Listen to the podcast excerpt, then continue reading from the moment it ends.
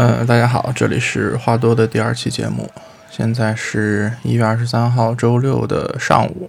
那么这周球队刚刚经历了一周双赛，嗯，两场比赛下来，最大的一个感受就是，不是所有的救火主教都是弗里克，正如不是所有的二队教练都是瓜迪奥拉一样。嗯，先从两场比赛开始说吧。先说这个周二对药厂的这一场，药厂的这一场。呃，三个进球，先是十四分钟穆萨迪亚比进球，然后六十七分钟布兰特扳平比分，最后在八十分钟的时候，维尔茨利用一次反击机会锁定胜局，最后药厂是二比一取得了胜利。嗯，这场比赛我是半夜爬起来看的，然后我起来的时候大概是四点四点左右吧，对，然后就只看了可能后六七十分钟的比赛。那么还是按照之前的这个规矩，要评一下红榜和黑榜。那药厂这一场就全队黑榜吧，我觉得没有没有人配得上进这个所谓的红榜，最多就是个别人在个别时刻有一些闪光的发挥，但是总体来说，全队的表现都非常难以让人满意。所以，对全队黑榜没有红榜。然后，嗯，几个点想提一下吧。第一个是双方的进攻效率天差地别。多特蒙德这边只有在大概六七十分钟，就是布兰特扳平那个进球前后的可能十几分钟的时间里，创造出了一些机会。但是除了这个稍微带一点运气成分的远射进球之外，其他的机会都被挥霍掉了。比如说有一个非常好的机会，布兰特门前。几乎是空门吧，或者说半空门，但是他门前半算，把这个机会浪费掉了。然后包括桑乔突入禁区，也是一个已经进了小禁区的大门机会，最后被他推偏了。但是这一波攻势随着八十分钟威尔茨的反击破门也戛然而止，后面球队再也没有创造出任何像样的进攻机会来。那我觉得球队现在的问题是缺少一个分配梳理球的核心，包括也缺乏这个成型的进攻套路。目前球队完全就是打到哪儿算哪儿，原本应该是布兰特或者是罗伊斯来承担这个梳理球的角色，但是一方面，布兰特这个赛季到现在一直都不算是绝对的主力，你不可能让一个替补轮换的球员说让他去当战术核心。但另外一方面呢，布兰特在药厂这场比赛的表现其实也除了那个进球以外，也非常难说是比较理想的一个状态。另外，罗伊斯啊、桑乔啊这些，嗯，有能力起到一些串联作用的球员，也没有太起到这个作用。球队没有又没有成型的这个进攻套路，就完全是靠前场这几个大哥靠天赋和本能打到哪儿算哪儿。这暴露出来一个问题，就是我们的训练质量非常差。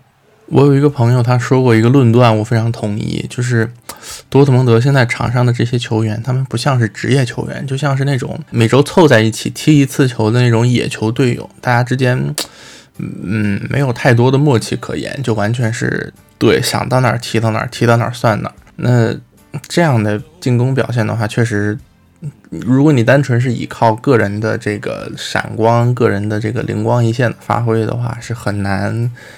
呃，真正意义上的有所作为的，好吧。然后聊一聊几个丢球吧。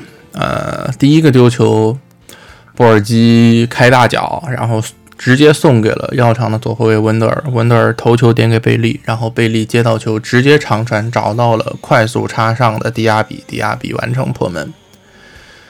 贝利接到球的那一刻，迪亚比已经开始起速前插。这个时候，我们在远景镜头可以看到，格雷罗其实已经在呃玩命的追迪亚比。他意识到这个问题可能不对，但是格雷罗速度还差了一些，他没有追上。从贝利接到球，迪亚比开始起速。这个时候，我们可以看出来，一这个套路药厂应该是演练过的，整个套路非常的流畅，一气呵成。那。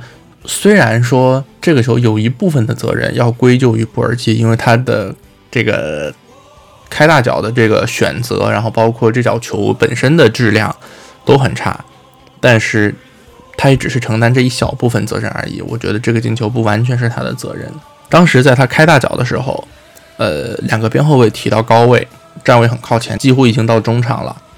然后我们的两个中后卫和两个后腰，四个出球点全部都被药厂的防守球员卡死。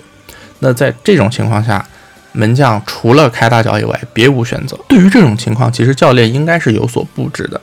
呃，我我我举一个例子吧，这个我们队的德莱尼应该很熟悉，在一八年前后这段时间的丹麦国家队，当时他们有一个套路是教练会布置身材高大的右后卫达尔斯高，这个大哥身高差不多就一米九了，踢右后卫，现在是在英冠踢球。会让会让这个身材高大的右后卫提上高位去，和同样高大的右边锋，这个人可能是现在在莱比锡踢球的博尔森，可能是另外一个从高中锋改打右临时客串右边锋的科内柳斯。总之，也是一个一米九的大高个，两个大高个一起在右边路去接应门将的大脚。那其实我们看，我们也有像莫尼耶这种。高个儿的将近一米九的这个边后卫，我们是可以在一定程度上去借鉴这种套路的，这样来避免第一个丢球这种后场所有的短传接球点都被卡死的时候，门将只能盲目开大脚的这种情况啊。然后第二个丢球就是一个非常简单的反击，我们所有的防守队员都扎堆在我们的右路，然后被药厂把球摘出来分给了中路或者说靠左侧。高速插上的威尔茨，威尔茨就完全没有人盯防了，是一个无人盯防的单刀球。威尔茨打进这个进球的时候，我们的左后卫格雷罗甚至还在对方半场没有回来。这个就是怎么说，用格雷罗的代价吧。那作为作为一个边后卫来讲，格雷罗的身体素质、防守技巧还有防守习惯都是他的短板。那他的长处是在于他的这个出色的脚下技术和他的这个进攻意识。对吧？那你用了他这方面的长处，你就在一定程度上要承担你在防守端被别人打爆的风险。那很可惜，这一场就被打爆了。然后刚才说到教练布置啊，这一场我们可以看，其实药厂这边前场两个边路，呃，贝利和迪亚比两匹快马，把我们这边的两个边后卫是完全打爆了。但是教练没有任何调整，就任由这两个人在我们的边路予取予求，非常的轻松。我们这边六十七分钟，布兰特扳平比分。药厂那边，博斯立马用德米尔拜和希克来换下了阿朗吉斯和阿拉里奥，这是一个反应非常快而且目的性非常强的换人调整。那我们这边呢？嗯，雷纳替补上场算是常规操作，因为他之前一直是主力嘛。那这两场可能因为身体原因不能首发，但是替补出场还是要上的。包括后来莫科科换贝林厄姆，也是一个常规的例行的换人，已经好几场连续都是这么换了。最后一个换人是八十九分钟用蒂格斯高中锋蒂格斯换下了罗伊斯。这个换人我觉得一是时间太短，就算加上补时，你留给蒂格斯的时间也只有五分钟。再一个是，你上了一个高中锋，现在你前场有哈兰德和蒂格斯两个高中锋。但是在这样的情况下，你也没有起高球，就还是该怎么打怎么打，对吧？那你换上一个高中锋干嘛呢？我不明白。当然，就啊，可可可能是我不太懂吧，反正我不太明白。然后再多闲扯一下这个阵容结构的问题。药厂作为一个怎么说，从体量上来讲，比多特蒙德稍微小一些的球队，药厂有阿拉里奥和希克这两个。完全可以在德甲强队打首发的前锋，这个是已经他们已经证明过自己这方面的能力了。那多特蒙德这边呢，除了哈兰德以外，就只有去年年底刚满十六岁的穆科科和完全没有在德甲赛场证明过自己的迪格斯。哈兰德十二月受伤了，那么在他受伤期间，我们分别用穆科科、罗伊斯、布兰特、阿扎尔、蒂格斯。这五个人来打过这个锋线突前的这个位置，最后四场联赛我们只赢了一场不莱梅，欧冠两场一胜一平，赢的那场是最后一轮无关痛痒的击败了这个圣彼得堡泽尼特，德国杯这场是迪格斯首发打前锋，赢了一个德乙保级队布伦瑞克，这就可见就是哈兰德对这支球队的重要性，以及哈兰德万一不在。我们是完全，或者说，对，就是完全没有人可以顶替他的这个作用和位置。我们看现在意甲的第一名 AC 米兰，其实同样也是面临着前锋替补不够的一个问题。伊布三十九岁了，那一旦伊布不在，剩下的两个人雷比奇和莱奥这两个人都是呃只能客串打前锋，效果也并不是特别好。那在这样的情况下，AC 米兰还知道去免签三十四岁的曼朱基奇来当锋线的替补，那多特蒙德在干什么呢？哦，还有一个人是雷尼尔，可能有的人都快把他忘了。雷尼尔这赛季从皇马租借过来，到现在还半年多，一共踢了八场比赛，累计出场时间是一百三十六分钟。那放在替补席上，约等于就是白白浪费掉一个替补席的名额。我也不知道为什么要租这个人，对吧？就是他的，你想他的这个主打的位置前腰。也是我们最不缺人的位置之一，所以我并不是很明白做这笔交易的意义在哪儿。可能是说要跟皇马继续保持好这个租借人员的关系。那看我们上一个从皇马租借过来的人是谁？阿什拉夫。阿什拉夫租借过来的第一年，一共打了二十八场比赛，三球七助攻。第一年啊，第二年就已经差不多打出两双的数据了。阿什拉夫租过来打了几轮替补以后，从第五轮联赛开始就是球队绝对的边后卫主力。所以说，呃，相比之下吧，雷尼尔这个租借就显得有一些不明不白。啊，这个扯远了，这个就跟药厂这场比赛本身没有什么关系了，就是我自己的一个吐槽。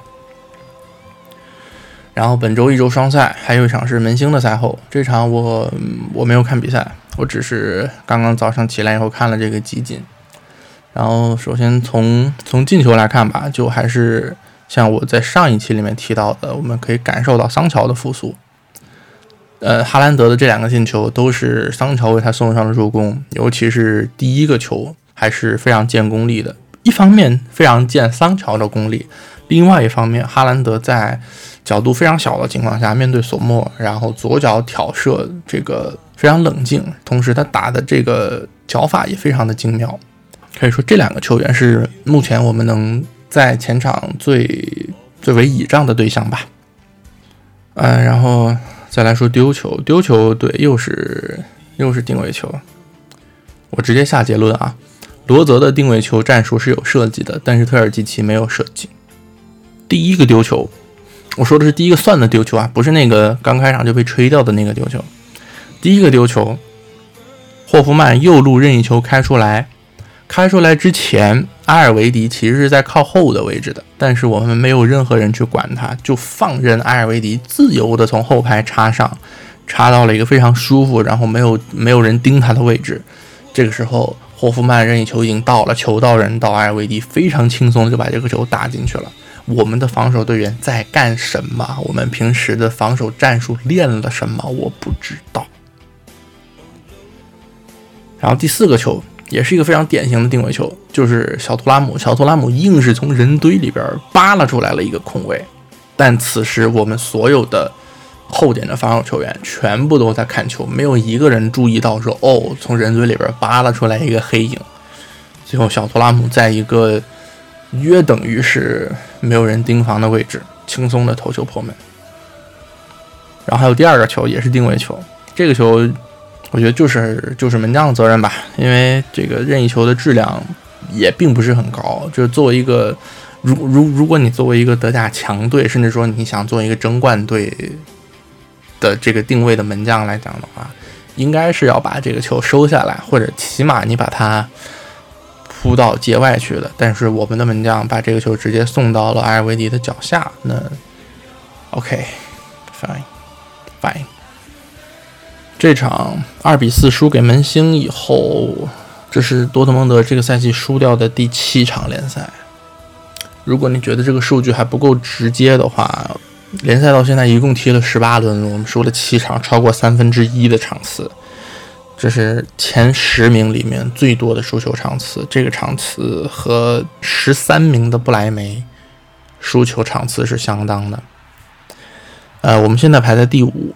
对吧？然后多赛一场啊，然后如果一切顺利的话，本轮联赛过后，我们可以排到第八。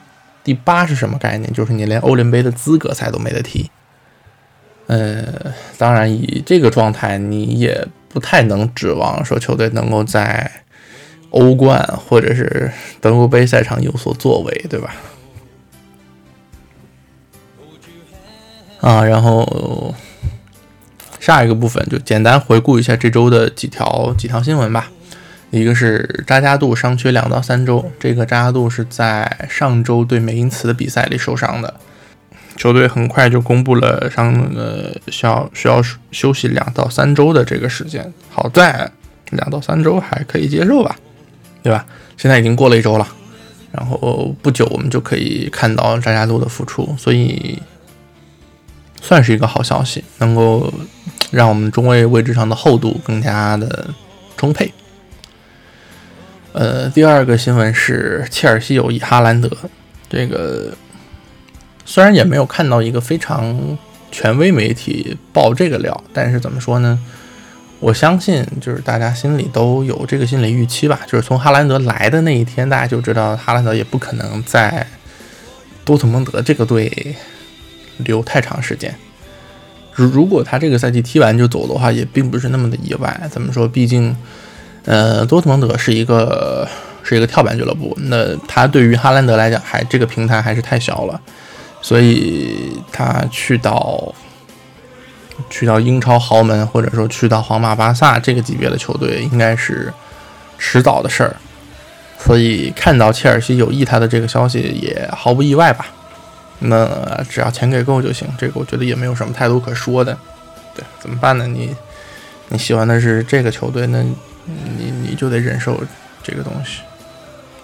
然后还有一个消息是，我们的老将前锋蒂格斯续约到二零二四。虽然他是一九九八年出生的，但是他已经是现在球队里年纪最大的前锋了。嗯，蒂格斯应该也是就是凭借去年年底吧，就是哈兰德受伤期间打了一场对布伦瑞克的德国杯的比赛。就打完那场比赛，把他正式提上了一队，现在是作为一队的一个常规成员。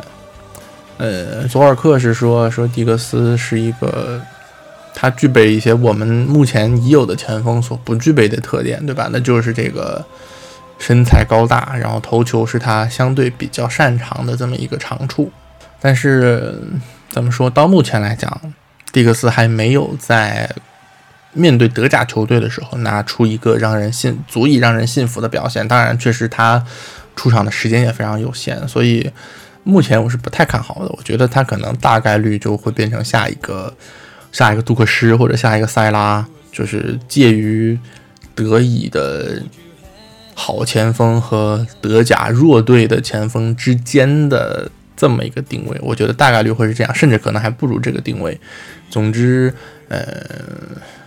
应该是不太配得上多特蒙德这个级别的的球队的首发位置的，这是我目前的一个判断。我希望能够打我的脸。对，呃，OK，那这周这周内容就是这些。相对于上一期来讲，有一些短，但是就像我第一期说的嘛，就是这个节目的定位就是一个小巧的关键输出类的节目。首先，它重点是小巧，所以时间短一点。嗯，也就短一点吧，反正我想说的也都说了，然后对，希望能够和你有所共鸣，或者能够让你产生一些不一样的思考。那这一期的内容就说到这儿，那我们下一期再见吧，拜拜。